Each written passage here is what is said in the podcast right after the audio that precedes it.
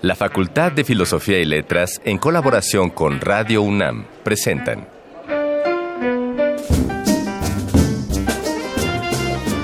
Lecturas de pasillo y debates de jardinera. Pensamientos de biblioteca y encuentros de ludoteca. Cátedras extraordinarias fuera del aula.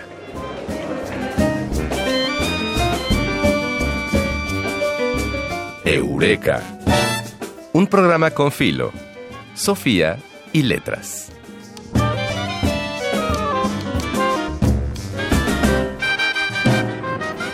El juego de avalorios, un día de entretenimiento especial, hora de matemáticos, hora de filósofos o músicos, atrajo entonces, ya veremos cuándo fue entonces, cada vez más a todos los verdaderos intelectuales. Se dedicaron a él muchas antiguas academias y logias y sobre todo la antiquísima Liga de los Peregrinos de Oriente. También algunas de las órdenes católicas presintieron allí una nueva atmósfera espiritual y se dejaron seducir. En algunos monasterios benedictinos, especialmente, fue tal la dedicación al juego que surgió en forma aguda el problema reaparecido muchas veces después de si este juego debía ser realmente tolerado y apoyado o prohibido por la Iglesia y la curia.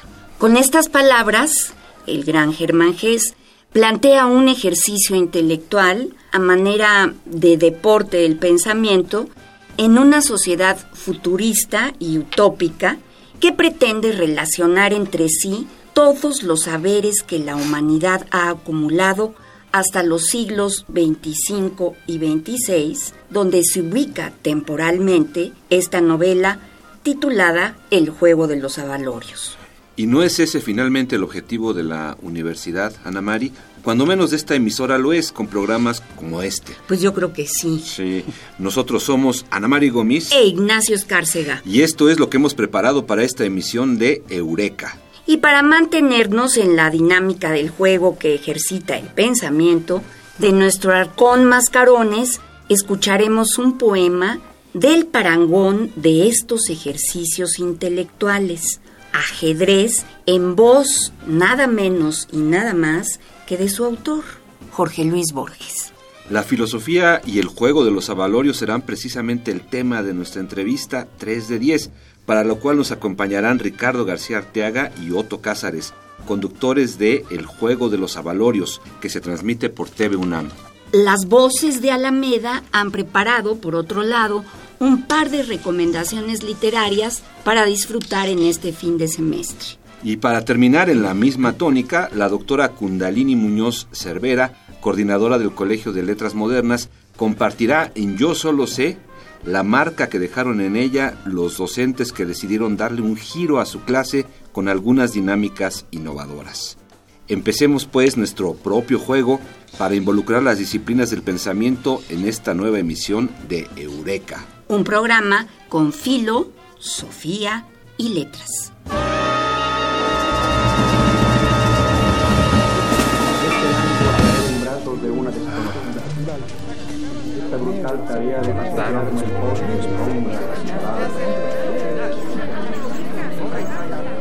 Las palabras que edificaron nuestro presente.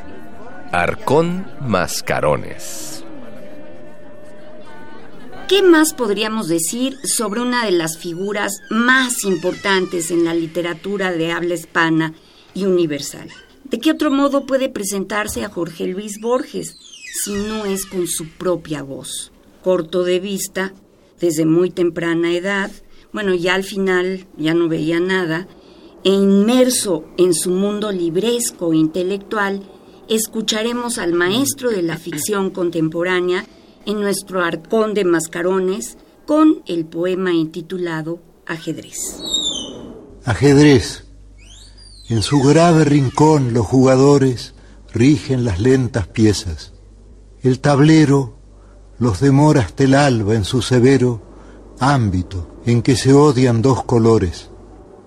Adentro irradian mágicos rigores las formas, torre homérica, ligero, caballo, armada reina, rey postrero, oblicuo alfil y peones agresores. Cuando los jugadores se hayan ido, cuando el tiempo los haya consumido, ciertamente no habrá cesado el rito. En el oriente se encendió esta guerra, cuyo anfiteatro es hoy toda la tierra. Como el otro, este juego es infinito. Tenue rey, cejo alfil, encarnizada, reina, torre directa y peón ladino, sobre lo negro y blanco del camino, buscan y libran su batalla armada. No saben que la mano señalada del jugador gobierna su destino, no saben que un rigor adamantino sujeta su albedrío y su jornada. También el jugador es prisionero, las sentencias de Omar de otro tablero, de negras noches y de blancos días. Dios mueve al jugador y éste la pieza.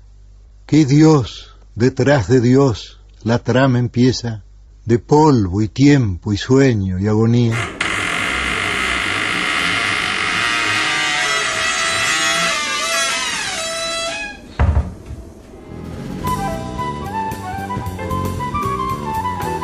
No siempre se dice todo lo que se sabe, pero este sí es el lugar.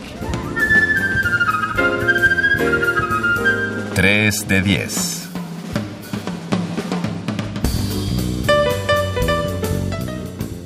Ricardo García Arteaga es profesor e investigador en el Colegio de Literatura Dramática y Teatro de nuestra facultad, mientras que Otto Cázares también es miembro de la tres veces H facultad. Una de esas suponemos que es porque Otto es de historia. Claro, claro. Y además es una de las voces muy recurridas y queridas de aquí de Radio UNAM dentro y fuera del aire. Gran maestro. Pues entonces estamos de plácemes porque ellos son los invitados de nuestro 3 de 10, pues a través del programa donde comparten cuadro en TV UNAM, intentan abordar unos cuatro siglos nada más del el juego de los avalorios. Bienvenidos Otto y Ricardo. Gracias. Buena tarde. Qué gusto estar con los dos. A los dos los admiro profundamente al gran bequetiano de la facultad, Ricardo García Arteaga, y a Otto Cázares, que nos ha dado cursos extraordinarios. Gracias, pues también es un placer compartir ondas hertzianas, Ana Mari, Nacho y mi querido Ricard, mi querido Magister Ludi. Bueno, cuéntenos todo sobre los Juegos de los Avalorios. Bueno, pues cómo arrancó la cosa. ¿Cómo arrancó la cosa? Mira, yo escuchaba en la radio a Otto, porque fue mi alumno en el CNA en una cuestión de, escenografía y teatro, y pues él es pintor de origen, la Esmeralda, y lo escuché en los programas de radio y nos vimos en los pasillos de la facultad y nos queremos mucho y dijimos vamos a hacer algo juntos. Y entonces, eh, escuchando su programa, surgió la idea de hacer una especie de juego intelectual y después lo hicimos para radio primero y después salió en la televisión, en TV UNAM, que nos congratula mucho. Sí, claro, eso hay que señalarlo. En primer lugar, el juego de valores como documento televisivo, yo pienso y me es muy entrañable porque es un documento de amistad. Qué bonito. Ricardo García. Eso hace falta, ¿no? Sí, hombre, cada vez más. Esas palmaditas en, el hombro, en el hombro y en el alma nos hacen continuamente. Con proyectos este, al unísono. Sí, claro, porque en efecto fue un. Es un homenaje al encuentro. Ricardo García fue mi maestro en la, la Esmeralda en un curso de escenografía. Él me introdujo a Beckett con su gran pasión beckettiana. Me introdujo a pues a las obras televisivas de Beckett, a las obras radiofónicas de Beckett, a leer a Beckett con intensidad y con profundidad. De modo que, he de decirlo, cuando yo expuse en una exposición individual, una de mis primeras exposiciones individuales, Ricardo, que era mi maestro, me compró un cuadro. Ah, qué lo cual me parecía. Que ya está muy cotizado. Tengo. Cotiza en dólares. Pero era precisamente un gesto muy amistoso de un maestro que te impulsa, ¿no? Este, y nos reencontramos mucho tiempo después en los pasillos de la Facultad de Filosofía y Letras. Nos abrazamos, retomamos la amistad y siempre buscamos hacer algo. Siempre dijimos con esta primer acercamiento dijimos queremos hacer algo algo para radio.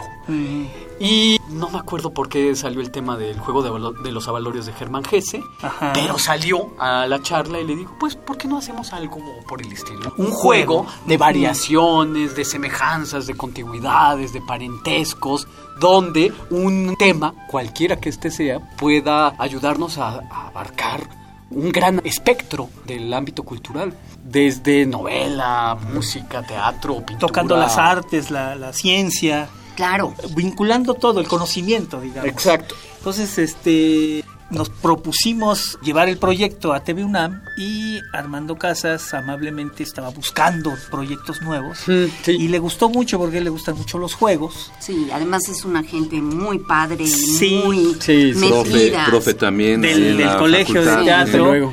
Y nos impulsó y nos dijo, bueno, vamos a hacer los programas. Entonces empezamos en enero de este año a, a trabajar ya viendo para la televisión y Otto, que es un gran pintor y dibujante, hizo la escenografía, un gran eh, círculo, bueno, óvalo. Ah, esa la diseñaste tú. Claro, todo, todo el diseño. les contamos la historia de... Ah, ¿la cuento? Sí, sí, cuéntala bueno, vez. Claro, lo que ocurre, habría que hacer un, un acto de memoria para la novela de Germán Gese. ah, bueno. La novela de Germán Gese es un requiem. Sí. Es un canto dolorido. Sí. Es la última de las novelas que escribe. Ajá, después de la Segunda Guerra quedó muy este consternado. Bueno, ¿quién no? ¿Quién no? y además pasa 20 años de silencio literario.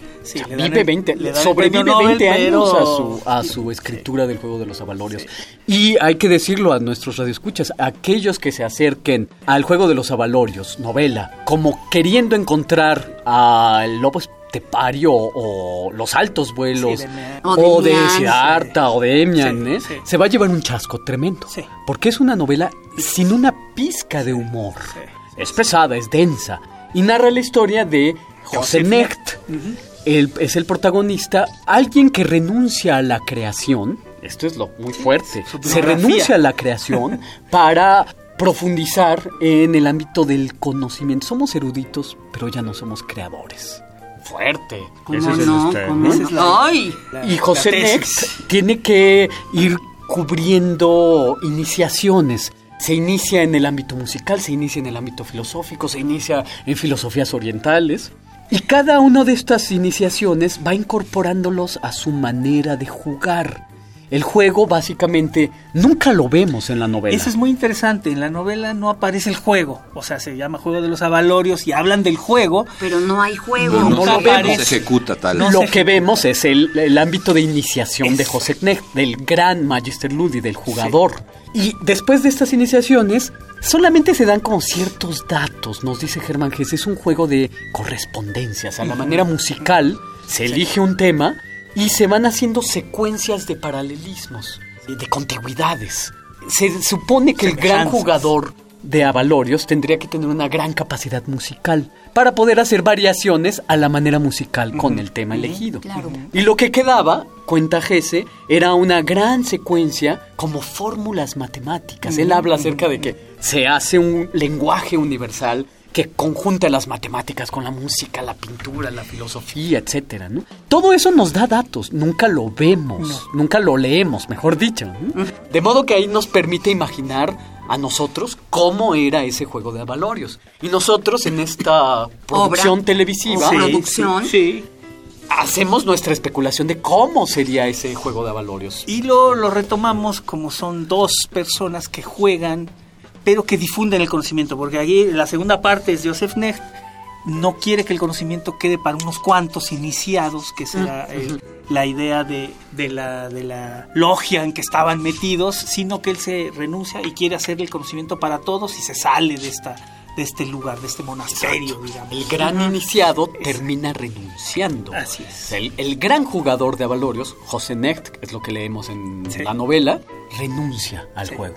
Entonces, aquel que se preparó, que talló su interior, su inteligencia, su sensibilidad, termina renunciando al juego. Pero lo interesante es que lo vuelve para todos. Entonces saca el juego de ahí y hace el juego, esa es nuestra especulación, que es lo que hacemos nosotros, un juego para todos, porque la televisión, pues cualquiera lo puede poner. Pues es en el fondo una especulación literaria, ¿no? sí, Digo, sí, están, haciendo, están haciendo un relato de un, de un juego. Así es. Exacto. A partir de una serie de premisas que que son un disparo para ustedes y, generan supuestos. Así es. Entonces tomamos 13 temas porque íbamos a hacer 13 programas y sobre eso fuimos haciendo cada quien, porque nosotros hicimos el, programa y lo escribimos, exacto, lo escribimos y después este lo, lo, estuvimos ensayando y cada programa ahora, como está en la tele, en TV UNAM, es de 15 minutos y tres intervenciones de dos minutos cada una sobre un tema. De ustedes, las intervenciones. Sí, sí, claro, sí. son a manera de ping pong. Sí, como lo están haciendo aquí, que es fantástico. que están muy sueltitos. Sí, están muy sueltitos. en un diálogo perfecto. De, hecho, pues después, de, tantas horas, exacto. después de tantas horas de vuelo, de ensayos, y lo empezamos a hacer ya en escena, como es como una puesta en escena, porque tenemos una escenografía, que es el, el gran círculo, que ah, es una cartografía. Sí, exacto, eso eh, era hacia donde íbamos. Exacto. Que nada más voy a decir esto, en la novela todo ocurre en Castalia. En Castalia. Que es una ciudad del conocimiento, una especie de ciudad universitaria, donde están los, los maestros, donde se inicia José Necht una ciudad del conocimiento, un lugar donde todos los ámbitos del conocimiento entran en relación consigo. Entonces yo, cuando hablábamos acerca de la escenografía, decíamos, vamos a hacer un gran mapa cartográfico que sea Castalia calles con nombres de autores, con temas, calle de dirección única, calle Beckett, calle Beckett, calle, Avenida Noyo. Sería un callejón sin salida. Claro, ajá, jugando con callejones, rotondas, avenidas, calles que de acuerdo a su jerarquía, pues van a van adquiriendo su nombre, ¿no? Entonces, por ejemplo, teníamos el, este, ¿cómo era? La glorieta del eterno retorno, pues claro, ¿no? Claro, Pero lo interesante era que cada programa, al final, poníamos un nudo, le decíamos coronamos y ponemos un nudo al final en la cual hay nuevas relaciones, o sea, se van creando nuevas relaciones en cada programa, porque hacemos nuevas relaciones que no sabíamos que existían del tema. Exacto, que ese era el punto.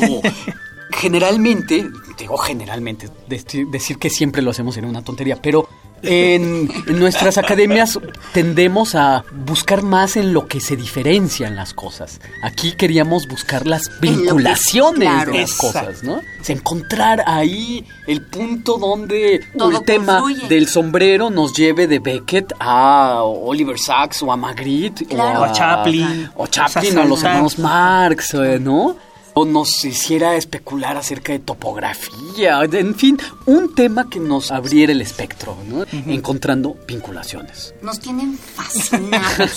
ya se pasaron los 15 minutos. Bueno, sí, ya nos quedan dos. nos quedan dos. ¿Qué quieren que hagamos? Que le, digan, a la gente cómo pueden ver esta cosa ah. extraordinaria. Porque se puede ver en redes, ¿no? Hay una serie de plataformas en donde se puede... Actualmente están los, seis, programas de media hora cada uno en YouTube. En YouTube. Pueden buscarlo así. Este, o Juego de Avalorios. TV de los Avalorios TV UNAM. Y están los seis programas. Ahí están los seis de la primera temporada. De la primera temporada. Si quieren comentarlo, pues por favor, coméntenlo. En tu Twitter. En, los, en el Twitter, en, las redes. sociales. Esto también es algo muy importante para TV UNAM. Porque así se da cuenta de eh, cómo está siendo asumido, aceptado un programa a través de redes sociales. Oigan, ya, entrándole en los breves instantes que nos quedan entrando a la cocina del programa, ¿ustedes ensayaban? O sea, de repente había como un espacio previo. Sí, de hecho, este, necesitábamos a alguien externo, un ojo externo, y fue Jorge Gidi. Porque sí era ah, como una puesta. Mano, Jorge, eh, era una puesta en escena cada programa porque había que moverlo. Inventamos cosas también para, para que no se viera tan acartonado y lo empezamos a mover un poco teatralmente, que es lo que sabemos hacer. Pero este, en la tele no, pues queda está muy bien, decíamos hace rato que, que están muy sueltitos, ¿no? no, sé, no sé si se puede a Lore Licardi o, a Manolín Chilinsky. Pero, nos quedamos se, con genera, se genera un muy buen ambiente para, no, para descubrir, para pensar, ¿no? A mí lo que me producen es un entusiasmo enorme por ver esto. Bueno, Pues sí, Y además yo Yo hice la leí. tarea, así que te toca a ti. Sí, pues, de veras, tú sí la hiciste. Y además yo no he leído ese último libro de Germán Gesse. Sí, eh, fíjate que es O un sea, libro que empezaré poco visitado. Sí. Ve los programas primero. Para Primero que te veo, los, sí, primero veo los programas. Oigan, pues qué gusto que nos hayan acompañado y cerramos la entrevista siempre con una pidiéndoles una sugerencia musical, la que ustedes quieran, que pueda tener o no que ver con el juego de los avalorios, para hacer un enlace con las siguientes secciones de Eureka. Entonces, como que Una como que les, rola. como que les gustaría rola. escuchar. Tú que eres más, Una rola.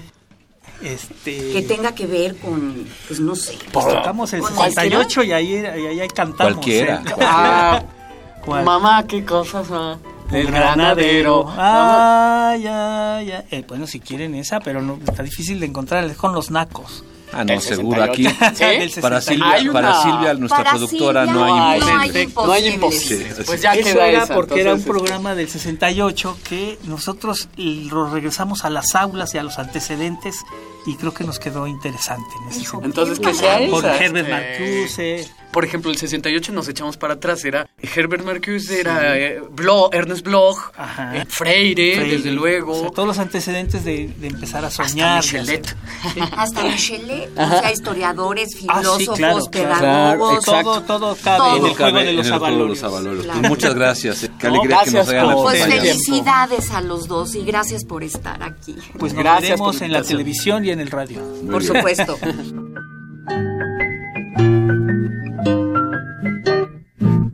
Papá, papá, ayer cuando estudiaba, le pregunté a un hombre que golpeaba, ¿quién es usted? Me dijo un granadero, papá, ¿qué cosa es? Ser granadero.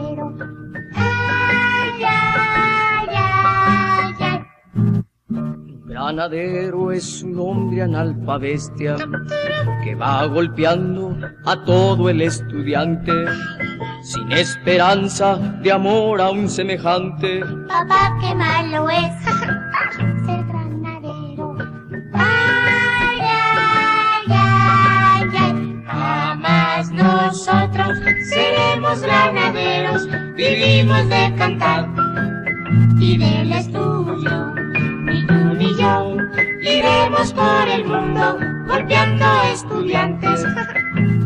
aquel hombre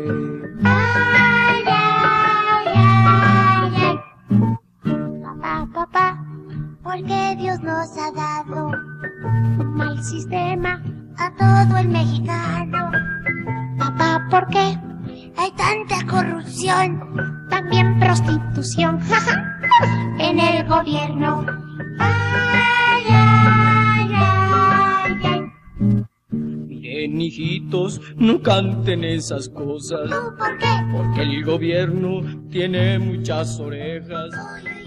Poli- Eureka, un programa con Filo, Sofía y Letras.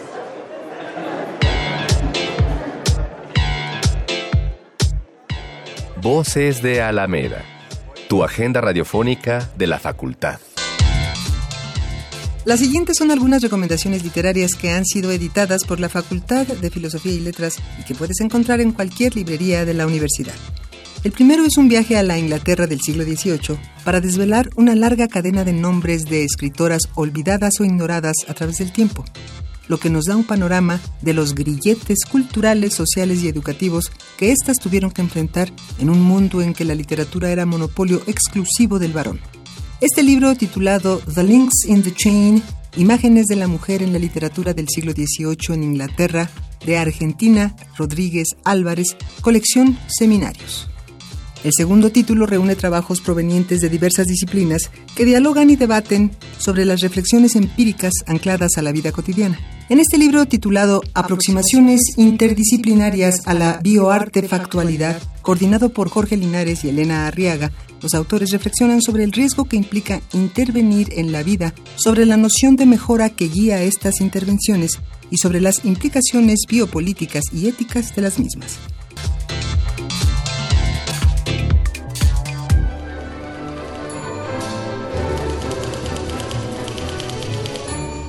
Hay cosas que no está de más saber.